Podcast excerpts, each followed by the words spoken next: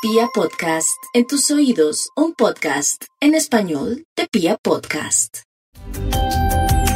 Bueno, y hoy tenemos un tema que es como las relaciones interpersonales, principalmente las relaciones de pareja. Y yo quisiera preguntarte en primer lugar por esas cosas que yo te he escuchado en algunas ocasiones, que yo he leído por ahí de Ellen Fisher y otros personajes que dicen, pucha, ¿por qué cuando uno llega a un lugar y si estuviera estuvieran 30 hombres, yo me fijaría en uno en particular? O sea, ¿por qué dos personas sienten ese enamoramiento entre ellas dos y no con cualquier otra persona? Eso es biología, eso, ¿qué hay detrás de ese proceso de enamoramiento? De hecho, es una mezcla de dos archivos de comportamiento. El primero es el instinto, que básicamente funciona como un escáner biológico y que lo que muestra es compatibilidad genética. Y, podemos decir que esa atracción que sentimos, lo único que muestra es que el resultado de un apareamiento es una cría apta para el desarrollo de la especie, como pasa en los animales. ¿De acuerdo? Ya. Ahora, el segundo componente eh, y, y el más atractivo de ellos es el inconsciente. El inconsciente que en conjunto con el instinto nos hace sentirnos atraídos por las personas a través de las cuales nosotros podemos reafirmar las carencias que le dan origen a nuestra conducta. Y... Quiere decir que en últimas nosotros el proceso de enamoramiento no es inocente, sino que hace parte de un proceso de cómo funciona la pedagogía del universo, donde a cada ser humano tiene y construye la realidad que necesita para que de alguna manera nos muestre lo que necesitamos aprender. ¿Dónde está el tema jodido de esto, Karen? Es que efectivamente lo que necesitamos aprender, la vida nos lo muestra a través de lo que se nos dificulta.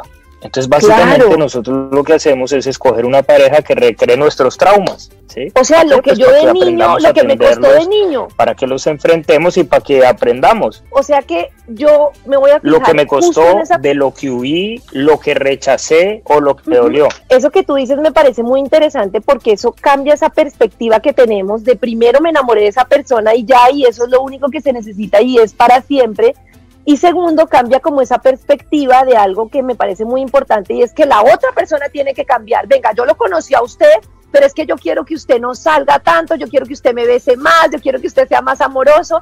Y empezamos en una lucha por cambiar a la otra persona que termina trayendo mucha insatisfacción en las relaciones. Pues, es, que esto parte de que nosotros confundimos el amor con el enamoramiento. El enamoramiento es un proceso biológico y dentro de la sabiduría de la naturaleza tiene como proceso inhibir temporalmente nuestra conducta para que dos personas puedan apoyarse mientras traen una cría. Es biológico, dura dos o tres años nomás. ¿Qué quiere decir? Que el enamoramiento no sirve para construir relaciones de pareja. Hijo el enamoramiento sirve para mostrarnos una compatibilidad genética y para reproducirnos, para nada más, ¿de acuerdo? Entonces, la expectativa de esperar construir una relación desde ahí es construir una relación que no tiene ningún tipo de base sólida, ¿sí? Entonces nosotros confundimos el enamoramiento con el amor. Y el amor, que además es un estado mental, que es una capacidad superior, que es el resultado de nosotros haber trabajado con nosotros mismos, que es lo que realmente puede sostener una relación. Nosotros es una idea que tenemos totalmente distorsionada, porque primero la tenemos asociada con los sentimientos. Entonces en ese orden de ideas tenemos una idea de amor que es dual, que tiene polaridad.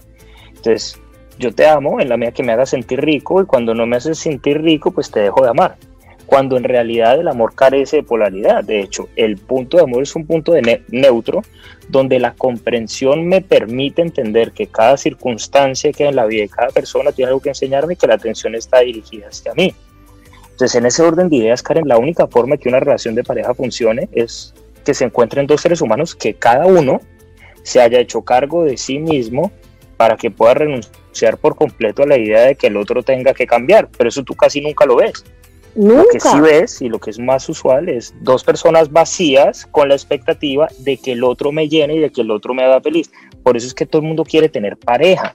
Si supiéramos para qué son las relaciones de pareja, tal vez mucha gente diría, yo no quiero eso, porque las relaciones de pareja en realidad son para aprender, para aprender a ser felices por nosotros mismos, para entender que no hay un mejor escenario en la vida que nos muestre dónde están nuestras carencias y cómo ocuparnos de ellas. Pero esa es la parte que a nosotros no nos gusta. Nosotros queremos es la parte de que me hagan sentir rico y cuando después de un tiempo ya no siento rico, entonces pues el otro se vuelve simplemente descartable, es mucho egoísmo y a mi dependencia afectiva. Es lamentable, pues eso no tiene nada que ver con el amor. Claro, O sea que en ese sentido todas las decisiones que uno tome, digamos, enamorado y durante los dos primeros años y medio, pues tienen un contexto totalmente distinto al que yo, según te estoy entendiendo, ya después de esos dos años y medio, ya yo tengo es que tomar la decisión de amarte como eres, ya no por ese proceso, ese cóctel químico, por así llamarlo, que estoy viviendo, sino que empiezo a hacer acciones, digamos, más por mí, que me permitan aprender de mí mismo y así me relaciono mejor contigo. ¿Es algo así? Es que de alguna forma cuando pasa el enamoramiento es que empezamos a aterrizar la realidad. Haz de cuenta que mientras estamos enamorados estamos anestesiados, ¿sí?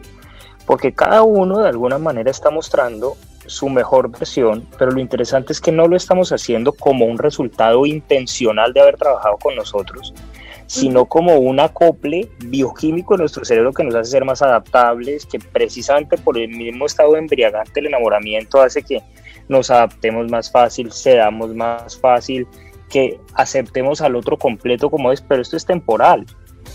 Entonces lo interesante es cuando yo soy capaz de generar ese estado, pero en el ejercicio absoluto de mi libertad, ya sin anestesia, sino porque porque comprendo al otro, porque renuncio a cambiarlo, porque lo que no me gusta del otro lo trabajo en mí y porque uso al otro como lo que es, ese espejo que me presta la vida para mostrarme lo que yo necesito aprender, pero para eso se necesita mucha madurez y como te digo, es una versión mucho menos sexy que lo que nos venden las películas. Eh, que nos hablan de la locura del amor, que los sentimientos nos gobiernen, de lucha por él, de eh, tú me complementas y de todas estas cosas cursis que tenemos, la cabeza llena de cucarachas y el resultado pues es que cuántas parejas felices, felices conoces tú, es escaso. No, es felices de verdad, no, no, no, no felices por Instagram, pues en Instagram todo el mundo es feliz. de acuerdo, Estoy totalmente de acuerdo contigo. ¿Y cómo puedo yo, digamos, encontrar un punto en el que digo, yo aquí no soy feliz y me retiro o no logré congeniar con esta persona? O al contrario, si he tenido varias relaciones en las que he fracasado, ¿cómo tomo una decisión distinta? Y te lo pregunto porque nosotros en la mañana compartimos muchas historias con las oyentes y uno siente que existe como ese mito de felices para siempre y siento que muchas mujeres permanecen en relaciones en las que no son felices, o sea que existe un contexto duro, que existe un contexto difícil, que no hay entendimiento, que incluso hay maltrato de parte y parte, y siento que siguen en, esa relación, pero lo que es peor, si terminaran en esa relación, llegarían a otra relación igual. Y me parece que es un absoluto olvido del disfrute de la vida, ¿no? Como si tuviera toda la vida sin cambiar, viviendo un día a día desgastante sin sentido. Mira, hay, algo interesante y es que como en el colegio, mientras uno no apruebe ciertas materias, no está listo para dar materias de nivel superior. Entonces, ¿yo qué puedo hacer? Yo, yo, puedo aplazar el examen. ¿Qué significa? Yo me puedo ir de una relación, sin duda. Ahora, si yo me voy de una relación pensando que el problema es el otro, significa que yo no estoy aprendiendo nada de esa relación. ¿De acuerdo? Claro. Eso no significa quedarme tampoco significa hacer el trabajo que me corresponde. ¿Cuál es el trabajo que me corresponde? Lo primero, preguntarme por qué estoy ahí. Es decir, ¿por qué termino con un hombre maltratador? ¿Por qué termino con un hombre infiel? ¿Por qué termino con una relación donde no me siento valorado o donde me siento menospreciado o donde, sí, pero yo estoy eligiendo esa relación. Entonces, lo primero es renunciar a esta idea de la víctima que necesita huir porque una cosa interesante es que las víctimas necesitan victimarios. Mientras eso no cambia, lo único que vas a hacer es cambiar de victimario temporalmente. Te vas a ir ahí, te vas a vender la idea que estás súper empoderada y adivina qué, lo que sigue va a ser exactamente igual. Entonces, cuando nosotros aprendemos que una relación de pareja significa precisamente es estar parejos, en que en intereses, en gustos, en formas de ver la vida, nos daríamos cuenta que elegir una pareja en realidad es mucho más parecido a elegir un socio para un negocio que a una película romántica de Disney. Ahora, el tema es que nosotros este proceso de compatibilidad mental no lo hacemos. ¿Por qué no lo hacemos? Porque como mientras estamos enamorados no pareciera necesario. La embarramos. lo jodida que es la naturaleza y lo bien que funciona. Porque si no, no procrearíamos, pues si no, yo, si ya me dicen qué va a hacer, yo no, yo no quiero nada con usted y menos para toda la vida. Exacto, pero entonces mira una cosa interesante, en la naturaleza, en los animales, no hay relaciones de pareja. Entonces, nosotros lo que hacemos es portarnos como animales y a punta de instinto y de sentimientos tratar de sacar adelante algo que la naturaleza es lo que te muestres no. O sea, un león o una leona el enamoramiento o la feniletilamina lo que les permite es aparearse sin matarse. Pero no seamos felices, ni compartamos esta cebra, ni pensemos en el futuro, nada de esos cuentos que nos hemos inventado nosotros. Entonces, para sostener una relación se necesita que nosotros usemos algo que tenemos muchas veces de adorno y es la capacidad de comprensión. Entonces, eso no lo usamos y esperamos a punta de sentimientos sacar adelante una relación cuando todos nos hemos dado cuenta que no hay nada que complique y que joda más una relación a largo plazo que los sentimientos. Claro. mientras yo crea o yo le endose mis sentimientos al otro y yo crea que el otro es un juguete que tiene como tarea y como propósito hacerme sentir como yo me quiero sentir, significa que tarde o temprano voy a terminar condenando al otro por no hacerme sentir como yo quiero. Yo no se la puedo endosar a otro. Entonces, jamás una relación va a funcionar así. Claro, te quiero hablar en ese sentido de lo que tú dices, como ese engaño que hay al principio, ese engaño totalmente inconsciente, como de dos extremos. Lo primero que quiero preguntarte es al principio de la relación. A veces cuando comienzan las relaciones son un poquito dolorosas porque creo que nos enseñaron a ese jueguito de te quiero escribir, pero no te escribo, te no te hago, pero esto, pero no sé qué quieres tú, pero tampoco sé qué quiero yo, pero no quiero ser vulnerable, entonces no te voy a decir qué estoy sintiendo por ti. ¿Hay alguna forma de manejar las expectativas al principio de la relación con más claridad para que sea una relación más sincera y avance mejor? Eh, lo primero es entender que realmente para mí el amor es un trabajo, ¿sí? Eh, y que si somos perezosos y no nos gusta trabajar, entonces pues no deberíamos estar en una relación de entrada. Ahora, es un trabajo que no tiene nada que ver con el otro. El trabajo es trabajar conmigo para poder aceptar y respetar al otro como es. Entonces, en ese orden de ideas, el amor requiere sacrificio, pero no esta idea que nos han vendido el sacrificio, que es dolor, renuncia, entonces me dejo pegar o me dejo gritar, no, nada de eso. Es sacrificar mi ignorancia, sacrificar mis quieros, que son producto de mis vacíos, y utilizar toda mi energía para trabajar en mí, para entregarle al otro de lo que yo estoy lleno. Porque entonces entiendo que realmente en una relación esto es para para compartir, no para que me den, sino para entregar, pero es que solo puede entregar a alguien que ha aprendido a llenarse por sí mismo. Mientras nosotros no hagamos eso, pues las relaciones de nosotros van a ser relaciones de mendigos, ¿sí? Entonces, pues, pon un mendigo a que le pida a otro, ¿sí? O sea, enfréntalos y dime cuándo ese par van a salir de pobres. Nunca. Y esas son nuestras relaciones. Esas son nuestras relaciones me interesa mucho ese ejemplo que tú dices de mendigo y de mendigar amor, porque una de las oyentes nos preguntaba qué hago que yo siempre estoy buscando que me vean, que me llamen, o sea, estoy como enganchada con una persona, eh, salgo con alguien y si ese novio o ese esposo no me escribe, no me llama, no está pendiente de mí, entonces yo me siento mal y me siento como enganchada en las relaciones. Entonces quisiera entrar como en ese detalle que tú mencionas del proceso interior y del trabajo con uno mismo es posible que yo me, invento, tú me dices de pronto estoy diciendo una burrada, es posible que esa persona que nos escribe o yo tenga como un tema de que mis papás no me alcanzaban a ver porque estaban trabajando, que algo que me haya hecho clic de niño, que sea lo que genere que yo me comporte así, es decir, yo tendría que reconciliarme con ese niño interior o a qué te refieres con ese trabajo interior de cada persona, ¿cómo podríamos hacerlo? Mm pues lo primero es que tendría que darme cuenta que es efectivamente eso que está en el inconsciente y que gobierna mi vida, es decir, de dónde viene esa necesidad de sentirme aprobado y validado, ¿de acuerdo? Pero no para justificarme en eso, porque ahí también hay una moda hoy en día y es usar lo que nos pasó o usar nuestra historia para que el otro tenga que cargar con ella. Entonces, mira, es que como yo tuve una mamá muy dura y, y yo sentí, me sentí abandonado, entonces resulta que tú me tienes que llamar siete veces al día y me tienes que mostrar el celular. ¿En serio? ¿Cómo así? No. Yo, lo que necesito, yo necesito entender mi historia. Primero para darme cuenta que ya no soy un niño. que no ya no justificarme, sino para, claro, eso está en mi inconsciente. Sí, eh, eh, yo tengo que usar eso para madurar para entender que eso es precisamente lo que vine a aprender. ¿Y eso qué significa? Cuando uno dice eso, dice, ah, entonces yo aprendí a venir a amarme yo. En ese orden de días la vida que me dio, la mamá que yo necesitaba, la mamá con el temperamento que yo necesitaba para yo aprender lo que tengo que aprender. Entonces, en ese momento, ¿qué es lo primero? Suelto a mi mamá Porque es que uno no puede estar a los 50 años culpando uno a la mamá que la vida de uno no, funciona. Porque si uno no, se reconcilia con los papás, creo yo, si uno no se reconcilia con los papás y con su niño interior y no los mira desde el amor y el agradecimiento, nada, ahí te jodiste toda la vida culpándolos y no avanzaste. Hayan hecho lo que hayan hecho. Es decir, ahí es cuando agradezco, sí, por mi papá que me abandonó, eh, por mi mamá que era agresiva, por eh, mi papá que te da líos de faldas, por lo que haya sido. Ojo, eso no significa que yo esté de acuerdo.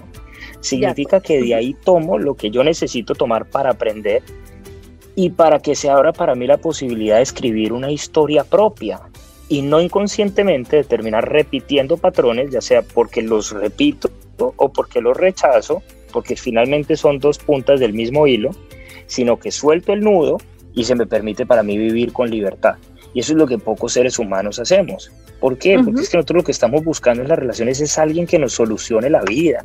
Es decir, mientras nosotros tengamos este cuento chimbo infantil en la cabeza de que va a llegar otro ser humano que me va a hacer feliz, vamos a estar jodidos. ¿sí? Jodidos, no, eso, eso no tiene arreglo. Claro, porque además nos enseñan que la media naranja, que el príncipe, que el que llega, que te hace feliz. Y yo me imagino que, bueno, yo, yo soy un poquito estricta con los temas de princesas con mis hijas, porque me angustia que les quede en el inconsciente esa información. No sé si será cierto o no, pero digo, pues pucha, van a crecer pensando que va a llegar un príncipe y les va a resolver y resulta que no, porque así nos enseñaron. Y lo otro que quería preguntarte, ah, perdóname, sí. No, no, no, no, que te iba a decir lo mismo. Tengo dos hijas, estoy esperando eh, la tercera eh, y, me encanta que jueguen con las princesas y todo ese cuento, pero también les enseño ahí, ojo que es una, una princesa no necesita ni un príncipe que la despierte, ni que la salve, ni que la rescate. Al mismo tiempo, no les voy a castrar esa parte que les guste, sus vestidos, sus cosas, porque me parece lindo, pero al mismo tiempo eh, es mostrarles que la historia también tiene otros elementos, ¿no? Porque también es, es interesante cómo en este tema de la aparente solidaridad lo que y de los aparentes movimientos de empoderar mujeres, en últimas lo único que estamos haciendo es reafirmar una victimización. Impresionante, que no y termina uno el doble de cargado. Que necesita reconocer su propio poder. Claro, es peor. es peor porque entonces lo que estamos creando muchas veces con una intención bonita, que es reivindicar a las mujeres, sí, sin duda que es importante. Lo que terminamos es justificando una victimización que no tiene sentido cuando es todo lo contrario. Es decir, cree en ti, ¿sí? tú, puedes poner límites, no necesitas nadie que te complete porque ese día, el día que estemos completos los dos, pues primero podremos valorar la singularidad de lo que cada uno aporta a una relación que es bien bonito. Pero mientras eso no lo entendamos, lo único que vamos a hacer es tener dos cosas. O reafirmar la victimización de las mujeres o que las mujeres crean que para ser valiosas se tienen que portar como hombres. Y las dos cosas son un desastre. Y sabes qué, Santiago, que siento yo que se da una victimización o se da un victimario, porque yo digo que a veces el matrimonio se daña cuando uno el día que se va a organizar la tía le dice, oiga, no se vaya a dejar. Entonces también existe este comportamiento de la mujer que, mejor dicho, es que pasa lo que pasa con el tráfico en Bogotá, ¿no? Si yo voy manejando pensando que no me voy a dejar, nunca va a pasar ninguno de los carros. Y entonces yo siento como ese, es que no me voy a dejar y es que no me voy a dejar y perdimos las proporciones. Y si en una pareja tú lo que estás pensando es, de entrada no me voy a dejar, pues estás, estás fregado. Y uno ve mucho ese comportamiento, no, no me voy a dejar y es que usted y es que me va a hacer como esa prevención que creo que tampoco tiene sentido. Equipo, no nos vemos como una sociedad, no hay unas reglas de juego claras. Y después esperamos sacar eso adelante, pues a punta de cosas que efectivamente no, no funcionan, porque es lo que te digo, o sea, la compatibilidad genética dura un ratico, pero no va a sacar una relación adelante. ¿sí? O sea, el deseo sexual no va a sacar una relación adelante, porque además no es igual después de 15 años que después de 6 meses. Y, y esperar eso, pues es una locura, ¿de acuerdo?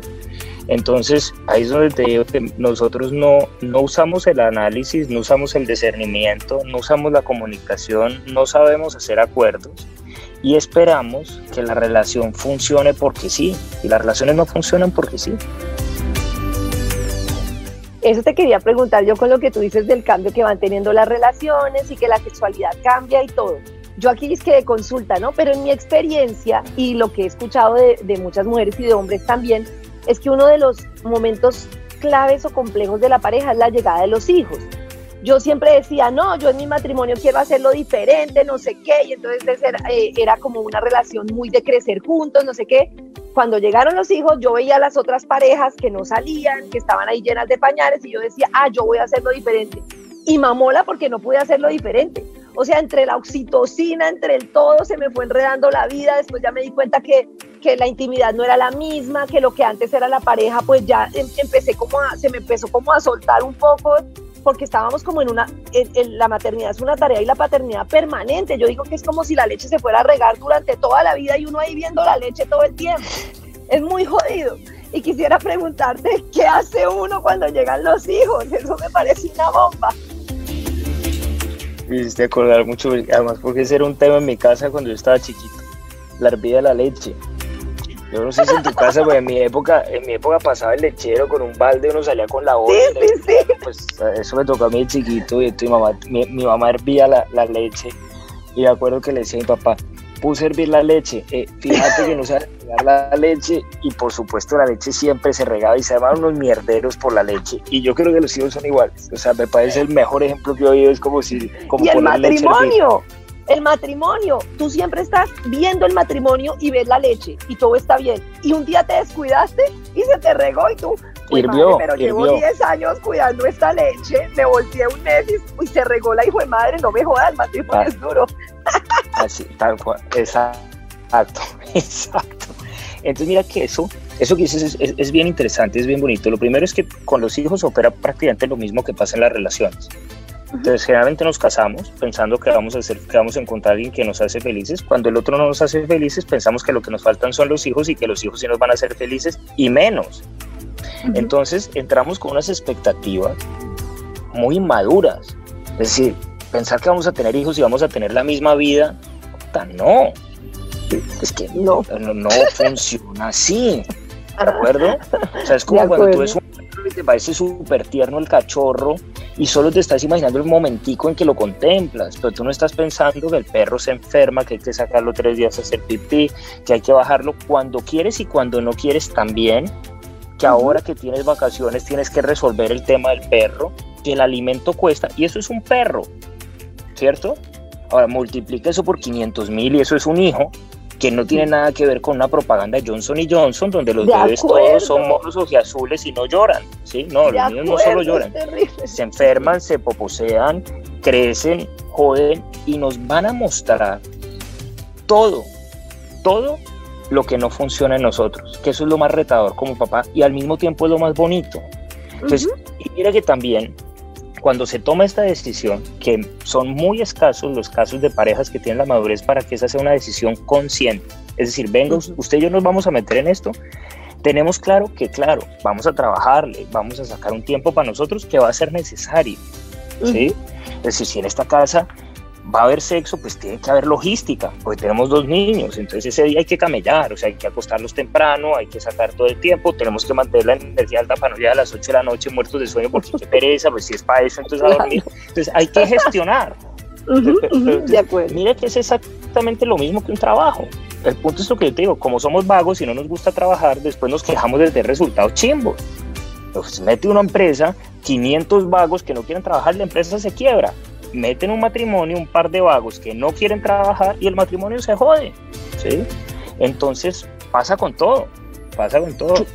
Claro, eh, y es que en este punto del enamoramiento, con lo que dices de los hijos, de muchas cosas, uno debería tener como unas conversaciones y acuerdos mínimos, porque uno a veces ve que eh, no se puso de acuerdo en cómo manejaba la plata, no se puso de acuerdo, por ejemplo, en un tema tan sensible como qué se permite y no se permite en esta relación. Esto es una relación en la que se puede hacer cosas o no, usted puede besar a otro y yo también, o nadie puede besar a nadie, no podemos ni siquiera chatear con nadie más, cómo vamos a manejar la plata, vamos a tener hijos o no. O sea, que se casan personas que tienen principios religiosos diferentes, valores diferentes, pensamientos de la vida diferentes, y uno dice, pero fue pucha, no había ¿qué, temas debo trabajar en una conversación previa antes de decidir qué mover con usted, pues por mucho tiempo? Y la respuesta es todos, todos los que son importantes para mí. Porque, digamos, hay un, un principio en el universo que se llama la ley de los vasos vacíos. Es una ley de la física. Significa que todo lo que está vacío tiende a llenarse. Todo aquello que no está lleno con un acuerdo se llena de un desacuerdo y un potencial conflicto resolución. Entonces lo interesante es que nosotros deberíamos hacer un due diligence, como se hace cuando vas a ir, no sé, en una acción, en una empresa, lo que sea, y es, venga, estamos claros que estos dos años son en piloto automático, ¿sí? Porque rico, porque vamos a querer... Ay, te me congelaste, espérate, te me congelaste. No me ponga a hacer fuerza, auxilio, ¿ya? Ya, ya, ya, ya. no me ponga a hacer fuerza. Ya, ya me dijeron que ya estamos otra vez. Eh, estaba diciendo lo del tema. No, pues Ahí me oyes que me parece súper interesante que es que uno debería hacer un due diligence, como cuando yo voy a hacer una inversión, cuando yo voy a invertir en algo, pues yo no voy ahí como una vaca, no, yo me informo, eh, o, yo llego a acuerdos. Imagínate eso. Entonces, y no sé, imagínate, tienes un millón de pesos para invertir. Pues uno no invierte por el letrero del, del, negocio. Ay, tan bonito es que como es rojo y a mí me gusta tanto el rojo, entonces voy a comprar esta acción por el letrero. ¿En serio? Entonces, si usted hace eso, después no se queje si pierde la plata. Hay mucha gente además que hace eso y después dice me tumbaron. No, no me tumbaron. ¿sí? Que usted use la cabeza para hacerse peinados no es culpa de nadie. ¿Sí o no? Lo mismo pasa en una relación de pareja. Entonces, venga, vamos a tener un tiempo que va a ser rico. Estamos enamorados, vamos a estar anestesiados, vamos a vivir en pelota gran parte de ese tiempo. Disfrutémoslo, no hay nada malo con eso. ¿De acuerdo? pero tengamos la suficiente madurez para conocernos en el proceso, para ver cómo es la vida, cómo ves la vida, hacia dónde están tus expectativas, qué es importante para ti, qué es negociable y qué no es negociable en esta relación, un poco lo que decías, ¿no? Porque dejamos una cantidad de cosas que se resuelvan solas y, y que además esperamos que se resuelvan en nombre del amor desde una visión además muy egoísta del amor, que es la siguiente, es si tú me amas, vas a hacer las cosas como yo quiero. Porque además yo voy a tratar de cambiarte, y aquí viene lo más jodido, ¿no? Voy a decir que eso que tú debes cambiar, yo te lo estoy pidiendo no por mí, sino por ti, porque yo sé lo que es mejor para ti. Y ahí es cuando todo Hijo se de madre.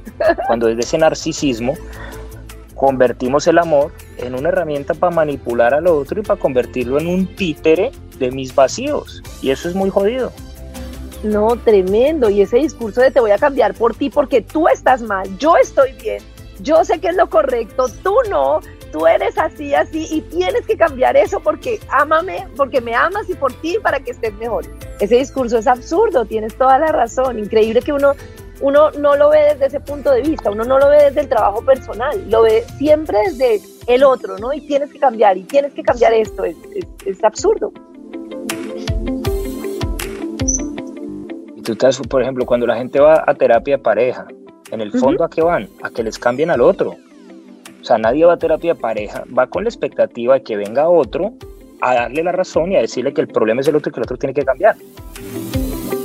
Porque además, si nosotros nos diéramos cuenta de que esto es así como estamos diciéndolo, nos daremos cuenta que las relaciones tienen un problema y se llama yo, y yo me ocupo del problema que me corresponde a mí.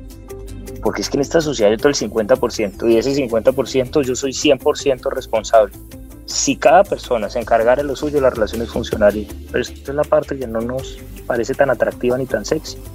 Claro, la responsabilidad. Mira, hay unas preguntas que nos hacen, por ejemplo, acá nos preguntan por el tema de avivar la llama. Así lo llaman, ¿no? Como avivar la llama. Me imagino mm. cómo, podemos avivar la llama del amor cuando ha pasado cierto tiempo. Si ya uno siente que se le ha enfriado la relación, ¿existe una forma de retomar o hay un punto de cruce en el que, pucha, si ya se te enfrió mucho, o ya existe desprecio o algún sentimiento que tú digas, mire, el día que exista ese sentimiento, me acuerdo que una vez leí un estudio que estudiaron muchas parejas y que el sentimiento que vieron común en los que se separaron después era, creo que el desprecio o algo así. ¿Existe algún sentimiento que tú dices, mire, eso ya échele tierrita, no mm. tiene marcha atrás? Primero, y segundo, ¿existe alguna forma de decir, siento que esto se me está enfriando, pero venga, no, que no se me riegue la leche, venga y la saco rápido? Digamos que yo, yo soy un convencido de que, las, de que todo se puede cambiar ¿de acuerdo? Siempre y cuando haya disposición. Ahora, ¿cómo se ve la llama? Nuevamente, trabajando. Entonces, lo primero que tenemos que, renunciar es a la idea de que la llama se prende de manera espontánea, porque de manera espontánea solamente se prende dos, máximo tres años. Después de ahí hay que soplar. Es decir, vente eso, ¿cierto? ¿cómo lo ven te amo? Pues es muy personal, no sé, espacios juntos, buena comunicación, salimos a bailar, salimos a comer, ¿sí? A mí me gusta equiparar esto, sí, que hay que trabajar, porque a mí, yo, yo equiparo lo de la llama igual que con el ejercicio, ¿de acuerdo? Es decir, si tú solamente haces ejercicio, el día que te provoca, probablemente nunca vas a tener un buen estado físico. Okay. Porque hay muchos días que no te va a provocar, ¿de acuerdo? Ahora, cuando tú entiendes que es importante hacer ejercicio y creas una disciplina de ejercicio, pasa algo interesante y es que cada vez disfrutas más hacer ejercicio. Con la sexualidad pasa exactamente igual. Entonces, por ejemplo, uno de los temas que deberíamos negociar es, oiga, ¿cuál es la frecuencia ideal en esta relación? ¿Sí? Ah, eso se habla, juepucha, vea. Porque es una parte se habla. Importante. Claro. Pues claro, pues claro, Karen, porque es que si no se habla, lo que primero que te- tenemos que partir es de una base, ¿sí? Que de pronto no queremos el mismo día, ni las mismas veces, ni de la misma manera. Eso también hay que acordarlo porque es importante, ¿de acuerdo? Claro. Entonces, cuando, cuando nosotros lo acordamos, ¿cierto? Entonces aprendemos a gestionarlo. ¿Eso a qué nos lleva? A comunicarnos, ¿sí? ¿Qué me gusta? ¿Qué es importante para mí? Entonces, no sé, negocias que un día a la semana. Entonces, ¿qué haces ese día?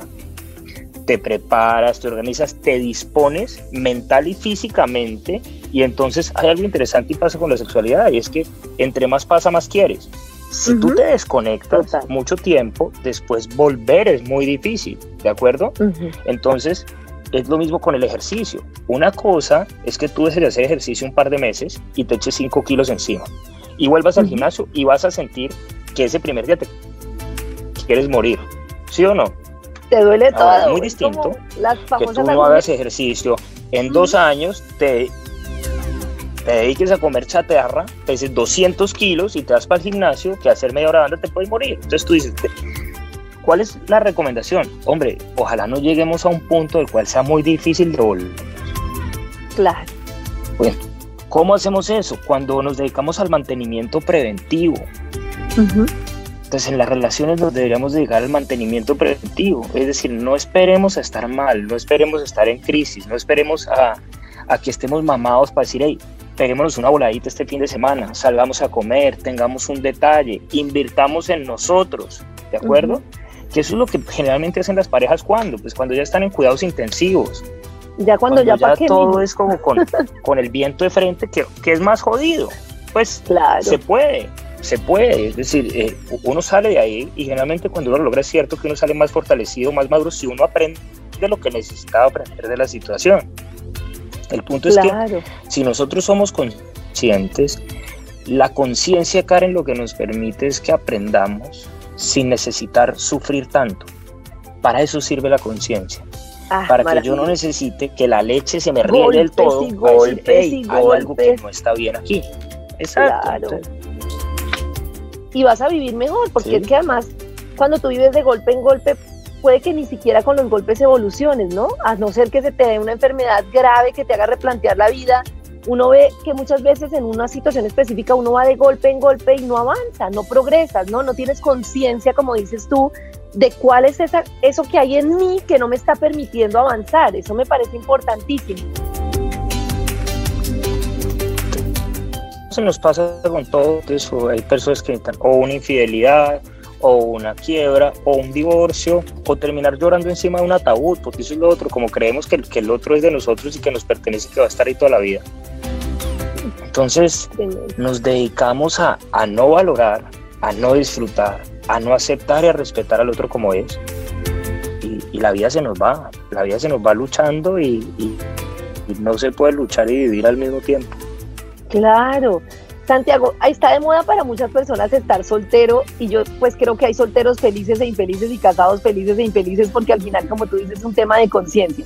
Pero puede, tengo dos preguntas. La primera puede que alguien nos esté oyendo y diga, no, yo no me voy a meter en semejante desgaste, yo me quedo los dos años y medio del enamoramiento y con eso la paso sabroso y voy saliendo porque no quiero tener que hacer como ese trabajo. Entonces, si crees que esa es una opción que permita, digamos, una, un bienestar para las personas. Y lo otro que te quería preguntar en ese mismo sentido es, yo, yo me pregunto mucho, ya después de muchos años de casada, sobre ese tema que a mí por lo menos me pesa, yo tengo como una, un pensamiento particular sobre el tema de las relaciones siempre que sean acordadas, y digo, pucha, yo con mis 40 años no quiero pensar que a los 50 o a los 60 nunca voy a volver a vivir esa sensación de enamoramiento. Yo preferiría tener una relación, pero no dejar de pensar en el enamoramiento porque me parece que tiene un efecto, digamos, de aprendizaje neuronal y de conexiones maravilloso.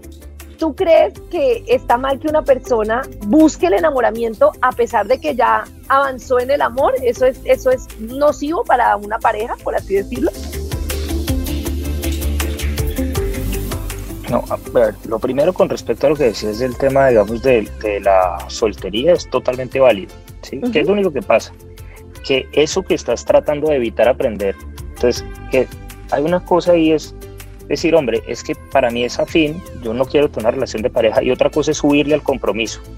Ya. Cuando nosotros lo que hacemos es subirle al compromiso, lo único que estamos haciendo es aplazar una materia. ¿Qué hace entonces la vida? Te pone la materia no como una pareja, sino en el trabajo, en la salud, en otros aspectos de la vida, pues son cosas que necesitamos entender. Ahora, no hay nada de malo con tener una relación o con no tenerla, o con tener una relación abierta, o como la quieras tener, eh, siempre y cuando, siempre y cuando seamos conscientes de estar eligiendo conscientemente. Ya, Porque lo otro es que nosotros disfrazamos muchas veces de ideales bonitos cosas que no lo son. Entonces yo digo mucha gente, no, es que una relación abierta o el poliamor, chévere, vale, bacano, pero entonces, a ver, espera un momentico. Tú no tienes una buena relación contigo mismo porque no has aprendido a amarte, a respetarte y tus resultados lo muestran. ¿De acuerdo? no tienes una buena relación con el otro, ahora resulta que puedes tener una buena relación entre cinco. No, Resulta que lo que quieres, ¿sí? Resulta que lo que quieres es no tener ningún compromiso de hacer orgías. Y es chévere, es decir, chévere a nivel sexual, pero no confundas con algo más elevado. Es decir, ah, no me vengas a meter el cuento de evolucionado, ni que es que tú eres un ser de otra dimensión ni de otro estado, porque no, no se hable mierda a usted mismo, no a mí, a mí no me importa. Es decir, a mí que tú tengas una relación con 17 o con 4, con 3 marcianos o con 4 gallinas no es problema mío. Yo no me meto en la vida de nadie, no me interesa la vida de nadie, ¿de acuerdo? Lo que sí me interesa y lo que le digo a la gente es, no se engañe usted a usted, ¿de acuerdo? Entonces, para mí cualquier modelo es válido. Ahora, en lo segundo que decías, eh, esa búsqueda de, de cosquillas, Karen, ¿sí? Eh, es adictiva, ¿no? Ya. Y de alguna manera, de alguna manera, es una evidencia de baja autoestima. ¿Por qué? Porque es que todavía seguimos buscando que nos hagan sentir cosquillas. O sea, Alguien, ¿no? Algo que externo que me emocione. Ah, esa, que me emocione. mira lo interesante, que me emocione, ¿sí o no? Entonces, chévere, ¿qué te va a emocionar? Pues lo mismo que te emociona de un carro. Cuando te montas en él y te huele a nuevo, dos meses. Después de los dos meses, ya no te va a emocionar. Y la gente cree que sí es Ferrari, sí, y no, porque el principio es el mismo, se llama acomodación hedónica. ¿sí? Y es que la mente cuando se deja de sorprender, simplemente busca otra cosa. y entonces nos volvemos adictos a las cosquillas. Entonces uno se vuelve adicto a qué? A que me reconozcan, al coqueteo, a la necesidad de validación. A que me miren. A que me miren, a que me digan que estoy bonita, a otra cantidad de cosas. ¿Sí o no? Ahora, lo cierto es que cuando nosotros somos capaces de reconocer lo maravilloso que hay en otro ser humano, tú te vas a dar cuenta que ese ser humano nunca es el mismo. Porque estás tan despierto y los ojos tan abiertos que, ves a tu lado, ves, ves a tu pareja, cómo se transforma, cómo aprende, cómo cambia, lo que hemos construido juntos. Y adivina qué, eso se llama admiración y la admiración reemplaza el enamoramiento. Y entonces ah, llega un momento que dice, hey, ¿cómo así que nosotros llevamos 20 años y yo estoy más tragado que cuando tenía 15? ¿sí? Y tenemos una vida sexual súper satisfactoria con un nivel de frecuencia mucho mejor, además porque entre otras cosas es que no es hay que de la rutina, no, es que yo llevo 20 años conociendo a mi cliente, es decir, no hay nadie que atiende a ese cliente como yo. ¿Por qué? Pues porque llevo 20 años capacitándome en el servicio.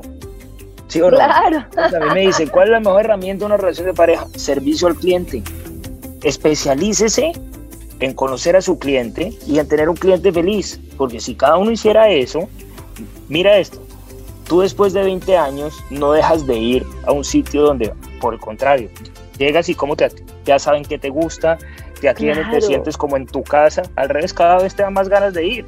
Entonces, la mejor forma de, de generar ese estado, que, que lo entiendo que lo menciones porque además me pasa igual, y que por mucho tiempo me, me, me lo pregunté también y yo decía, más yo me casé muy joven, también yo muchos años casado, yo decía, pucha, yo nunca volveré a sentir tan rico que era. Pues, es la primera bailadita, ¿sí o no? Y esas pues conexiones esa, neuronales que genera ese tema. Que todo, todo eso, ¿sí? Entonces, sí, rico.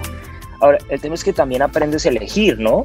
Entonces, aprendes a elegir, si tú dices, hombre, si voy a cambiar 20 minutos o una bailadita, ¿sí? Por lo que he construido y por el valor de aprender juntos, de acompañar. Entonces llega un momento que la elección es muy fácil. No es difícil, porque yo conozco a los que me dicen, de todo lo que te has perdido. Y yo, no, es que yo no estoy fijándome en lo que he perdido. Yo tengo mi atención en todo lo que he construido. Y estoy feliz con eso, porque si yo viera el matrimonio como una pérdida, como una resignación, pues no tiene sentido que me case. Ahora, lo que sí les digo a esos amigos míos es, si ves la vida así, no te cases. ¿Para qué te vas a claro, casar? Claro. Para sentirte castigado. Comparas peras con manzanas, ¿no? Una relación de 15, 12 años en las que has avanzado y de todo, con una persona que recién conoces, que está en la fase en la que realmente no la conoces y que lo que tendrías que comparar es cómo será la vida en 15 años cuando tengas que pagar recibos con ese que conociste o con esa que conociste. Pues, y, escoba, buena, y escoba nueva barre bien. De acuerdo, de acuerdo. Pues, si nos vamos a ir un fin de semana a meternos en un jacuzzi, pues seguramente no, no vamos a pelear. con nadie. sí, pero pues como uno no vive metido en los jacuzzis, porque además imagine como que hay uno arrugado, entonces pues la realidad es otra. Y llega un momento en que dices, hey, yo quiero otras cosas para mí. Ahora, esto sí es importante. Eso no quiere decir que tú seas mejor persona que el que elige vivir diferente. Es decir, si alguien quiere irme tiene un jacuzzi, no hay rollo. ¿sí? Ahora, simple y sencillamente lo que por lo menos yo sí entendí es que yo quería otra cosa para mí. ¿sí? Yo, yo quería aprender otras cosas en mi vida. Eh, y eso ha sido chévere cuando, por ejemplo, me dicen, es que vos no podés. Y yo, no, yo sí puedo. Yo puedo hacer lo que quiera. Yo puedo estar con el que quiera trago o a conocer mujer, no lo estoy haciendo porque me toca, lo estoy haciendo porque lo elijo. Es una elección, es una elección consciente y cuando lo hago como una elección consciente, pues mi pareja no tiene que no tiene que cargar el peso, decir yo todo lo que he hecho por ti, pues es que yo no he hecho nada por ella, lo estoy haciendo por mí. Que al final, fíjate que todo tiene que ver, perdóname, no sé si ahí me estás escuchando, se te cortó un poquito, pero fíjate que ahí todo tiene que ver con el tema de la conciencia que tú dices porque yo siento que estamos en tantos aprendizajes del amor es para siempre, del amor es ese romanticismo, ese amor romántico, que al final tú no tomas decisiones libremente. Eso que tú haces o que nos enseñas, mejor dicho, creo que es un ejercicio que debemos hacer todos. ¿Cómo es la vida que yo quiero? ¿Es una vida de aprendizaje con una pareja? ¿Estoy dispuesto a ir con usted y esto y esto y esto? ¿O yo no quiero eso en la vida, pero lo quiero de manera consciente porque decidí que yo quiero eh, cierta libertad porque mi relación es conmigo mismo y entonces no estoy dispuesto a aprender con el otro, por lo menos de manera permanente, sino que quiero hacerlo de otra, lo que sea pero el tema es que yo creo que ni siquiera nos pintamos ese proyecto de vida. ¿Qué es lo que yo quiero? ¿Cómo lo voy a hacer? ¿Cuáles son mis miedos, mis frustraciones, lo que tengo que trabajar y cómo lo voy a hacer de forma diferente? ¿Cómo lo voy a hacer para mi vida? Creo que eso es importantísimo, esa, esa charla.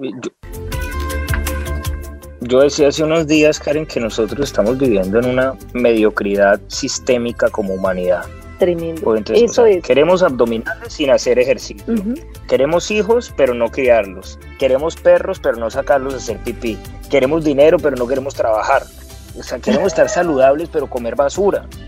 Entonces, pues, es, increíble lo infantiles que somos, ¿sí? lo mediocres que somos y cómo esos resultados de nuestra vida después se los endosamos a los demás y eso lo estamos viendo hoy. Entonces, somos felices encontrando responsables afuera de todo lo que no hemos sabido generar por nosotros mismos. Entonces, hay una cosa que es bien interesante y es que uno en la vida es libre de sembrar lo que quiera, pero lo que vas a cosechar es obligatorio y tu realidad en la que vives es consciente o inconscientemente generada por ti. Entonces, lo que queremos todos los seres humanos es cosechar sin sembrar y eso no pasa. Eso no Eso está muy de lo estamos viendo que está exacerbado. Entonces. Claro. Imagínate que nos quedan ocho minutos y nos han mandado hartísimas preguntas. Tenemos más de 300 personas conectadas y preguntando a la lata y nosotros no hemos contestado por no estar aquí en esta charla que de verdad que estoy aquí como amañadísima. Wilmer Les tocó hacer el taller. Wilmer Les tocó hacer el taller, que ahora quiero preguntarte por esa herramienta y ese taller y todo para que invites a las personas y toda la cosa. Wilmer dice, ¿qué pasa con el tiempo? ¿Hay un mínimo para compartir? ahora con lo de la virtualidad siento que todo se vuelve solo por cámara, que uno sale una vez por semana, que o, o pedir unos mínimos sería muy controlador, pregunta él. no, se negocia también. Es decir, ¿no? ¿Qué espacio va a tener la relación? Todo es negociado. Sí. No sé, tenemos unos tiempos para trabajar, pero vamos a tener un tiempo, no sé, comemos juntos, mientras no comemos soltamos el celular, cuáles son los espacios que vamos a definir como, es decir, en qué podemos ser flexibles y en qué no. Todo es susceptible de acordarse. Ahora, lo que no podemos hacer es confundir acuerdos con imposiciones, ese es el otro problema. Entonces nosotros creemos que un acuerdo es tú haz lo que yo quiero porque no. Entonces lo primero es que los acuerdos son acuerdos, deben representar el interés de los dos y de alguna manera los acuerdos los validamos a través de los resultados que generen. Entonces lo que hacemos, tenemos un tema, no nos entendemos, venga, busquemos una forma y busquemos un acuerdo y ensayemos cómo nos va y que el resultado nos diga, ¿sí? Si ese es el tiempo, si necesitamos más, si necesitamos menos, si yo puedo hacer un, un esfuerzo adicional, si tú puedes hacer un esfuerzo adicional siendo más comprensivo y cuando aprendemos a desarrollar esa capacidad, eh, yo creo que no hay nada que fortalece más una relación en realidad que eso, y es esa capacidad de aprender a solucionar lo que no funciona. Es decir, es cuando uno aprende a pelear, que realmente no es pelear, sino que aprendemos desde el amor a solucionar las cosas que naturalmente no se solucionan y cuando uno entiende que el sentido común no se va a encargar de eso, que esa es la otra cosa jodida. Cuando uno dice, es que es de sentido común, no, es que el sentido común no existe. el sentido común habla es de ti, pero pues para mí, eso que para ti es poquito, pues para mí es mucho. Si no fuera mucho, pues yo no lo haría así. Entonces, cuando uno entiende que cada persona en la relación lo que hace es lo mejor que puede con la información que tiene, yo entiendo que la forma de vida del otro es tan válida como la mía y que hay dos opciones. Si vamos a estar, hacemos acuerdos o si no simplemente tomamos la decisión de que te acepto y te respeto como eres, pero me doy cuenta que no hay afinidad y que no tiene sentido que tú tengas que cambiar para darme gusto a mí. Que eso también puede ser, ¿no? Decir definitivamente no hay afinidad en cosas muy profundas, pues seamos maduros y cada uno tome su, su camino.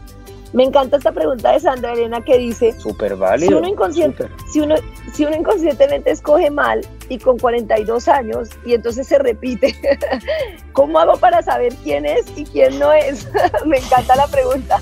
O sea, ella dice, yo contigo y me equivoco. díganme cuándo es el man y cuándo no es. Me gusta mucho la pregunta, lo digo desde, desde el respeto, porque es verdad. No, total. Sí, es total estando muy atento a los resultados, Karen. Ok. Estando muy atento a los resultados. Entonces, ¿qué significa eso? Entonces, cuando estás, por ejemplo, enamorada, quieres conocer a una persona, mira, por ejemplo, cómo trata a las otras personas. Porque así te va a tratar a ti después de que se le pase el enamoramiento. Es decir, mira cómo trata un mesero, mira cómo se porta en el carro, mira cómo habla con su mamá, mira mira cómo se comporta con un policía en la calle, ¿sí? Eh, mira si es una persona respetuosa de las cosas, es decir, mira su conducta más allá de lo que pasa aquí, porque aquí ya sabemos que es temporal y ahí va a haber información. Ahora, lo otro es, quítense la idea de que es que yo voy a escoger bien, es que el trabajo lo tengo que hacer conmigo. Cuando yo haga y aprenda lo que yo necesita, por correspondencia, me va a ser correspondiente con otro tipo de pareja. ¿Por qué? Porque yo ya no soy el mismo. Por ende, no me interesa lo mismo y no me atrae lo mismo. Claro, entonces tenemos un taller de autoconocimiento eh, que trabaja con la herramienta del Enneagrama, que es una herramienta muy bonita y, muy profunda para, para entender y para contestar esta pregunta de quiénes somos, para entender cuál es el propósito pedagógico que hay en la existencia de nosotros como seres humanos, para que entendamos nuestra conducta como el maestro que nos da a nosotros la pauta de lo que necesitamos aprender para vivir mejor. Entonces es como un taller enfocado muy profundamente en, en, eh, en esa comprensión. Entonces a nivel, eh, lo que te digo, en los distintos formatos, eh, hay uno que se llama el, online, que es donde están videos grabados, diapositivas interactivas. Ese es un taller que tú puedes hacer a tu propio ritmo. Básicamente lo que pagas es una membresía de seis meses, tú mismo lo navegas, vas viendo las cosas a tu tiempo, tienes información, lecturas, etc. Tenemos otro taller que, sea, que es en vivo, también es, es digital, pero ese lo hacemos en vivo. Son cinco sesiones de dos horas, más una cantidad de material que mandamos, eh, donde ahí, digamos, la gente se conecta y donde tiene la posibilidad de interactuar a través del chat para hacer preguntas. Las personas que no pueden estar en la clase en vivo, les mandamos la grabación de la clase y esa está disponible por siete días. Eh, entonces son cinco semanas de trabajo y ese me parece chévere para el que no está disciplinado. Ese me parece chévere porque a veces cuando le dicen a uno, tenga el material y entonces uno, ah, mañana lo miro, ah, mañana, entonces me gusta el... el, no, pues, exacto, para ponerse al día, porque además requiere trabajo. O sea, es, Vuelvo a lo mismo, los, abdominales sin ejercicio, es decir, si usted quiere resultados aquí tiene que trabajar, no es que usted se siente ahí, este man le va a organizar nada, no, nosotros no le cambiamos la vida a nadie, nosotros no somos ni profesores, ni iluminados, nada. Yo lo que le voy a enseñar es hacer abdominales, o las abdominales tiene que hacer usted. Yo estoy dedicado a hacer las mías, ¿sí o no? De acuerdo. Eh, y hay un taller presencial que en Colombia lo hacemos en Medellín, un taller de tres días de inmersión total, ese es con dormida, pues clavado. También estamos haciendo un taller presencial en Miami, ese es de dos días sin dormida, lo hacemos este fin de semana. Y, y agosto, uno de parejas y uno de autoconocimiento de Enneagrama. Hay un taller que es de parejas que se llama Más que Dos, que no hay que hacer en pareja y para el cual no hay que tener pareja. Porque ah, básicamente es entender que tenemos que trabajar en nosotros para construir relaciones de pareja armónicas. Entonces es para cualquiera que quiera trabajar. Tenga pareja, no tenga pareja, lleva 30 años de casado, dos de novio, esté separado, no importa, es una información muy interesante para darnos cuenta de la cantidad de basura que nos han metido en la cabeza con respecto a las relaciones de pareja, para que podamos entender por qué no funcionan y cómo se construyen. Y hay otro taller que se llama Herramientas para una nueva humanidad que explica cómo funciona este planeta como colegio.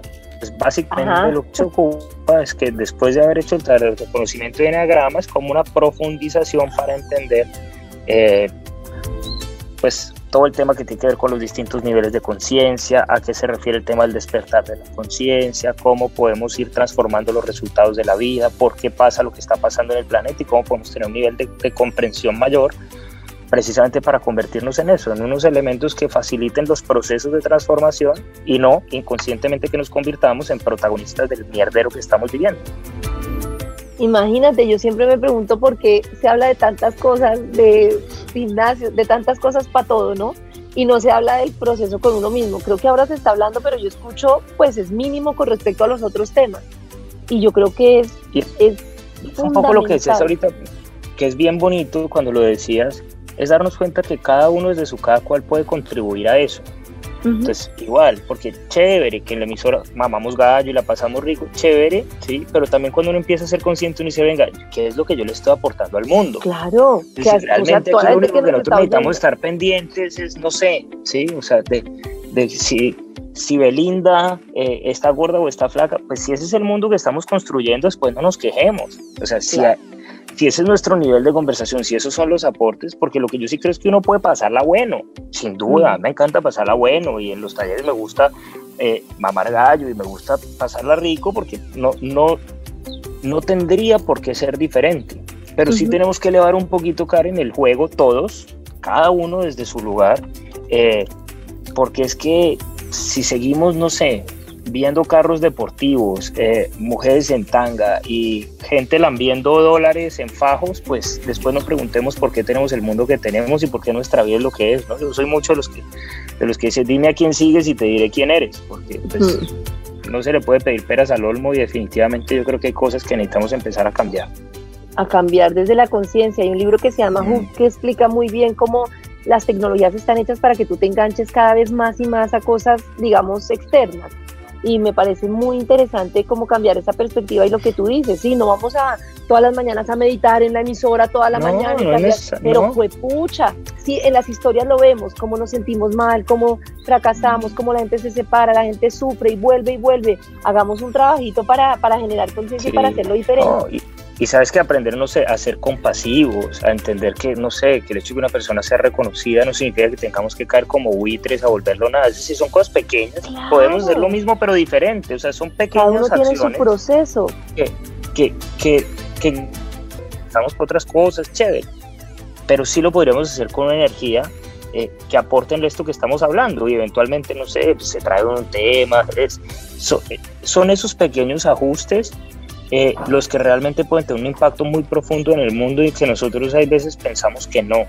Pero realmente el mundo es la sumatoria de todas esas pequeñas cosas o de todas esas pequeñas omisiones que todos decimos, no, es que como yo no puedo hacer nada, entonces pues sigo haciendo más de lo mismo. Y lo interesante es que mientras hagamos más de lo mismo, los resultados van a ser exactamente iguales a los que estamos teniendo hoy. ¿En, qué, ¿En dónde podemos ver la información? Quisiera saber en, en, qué redes podemos seguirte o dónde podemos inscribirnos a los cursos, ver toda la información. Ok, entonces en, en Instagram. Sí. El perfil es arroba el taller con doble E el taller. Ok, arroba el taller. perfecto. Punto Dínamo. Punto Dínamo. Punto Dínamo. Sí. Ese Dínamo con Y, eh, creo, ¿no? No, con I de ah, con I latina. Exacto, listo, perdóname. Listo. El eh, taller punto Dínamo. Tenemos un canal en YouTube donde tenemos, eh, no sé, charlas, envíos ah, que hemos hecho, conversaciones bacanas de diferentes temas que lo encuentran igual. El taller punto Dínamo es nuestro canal de Recording in progress.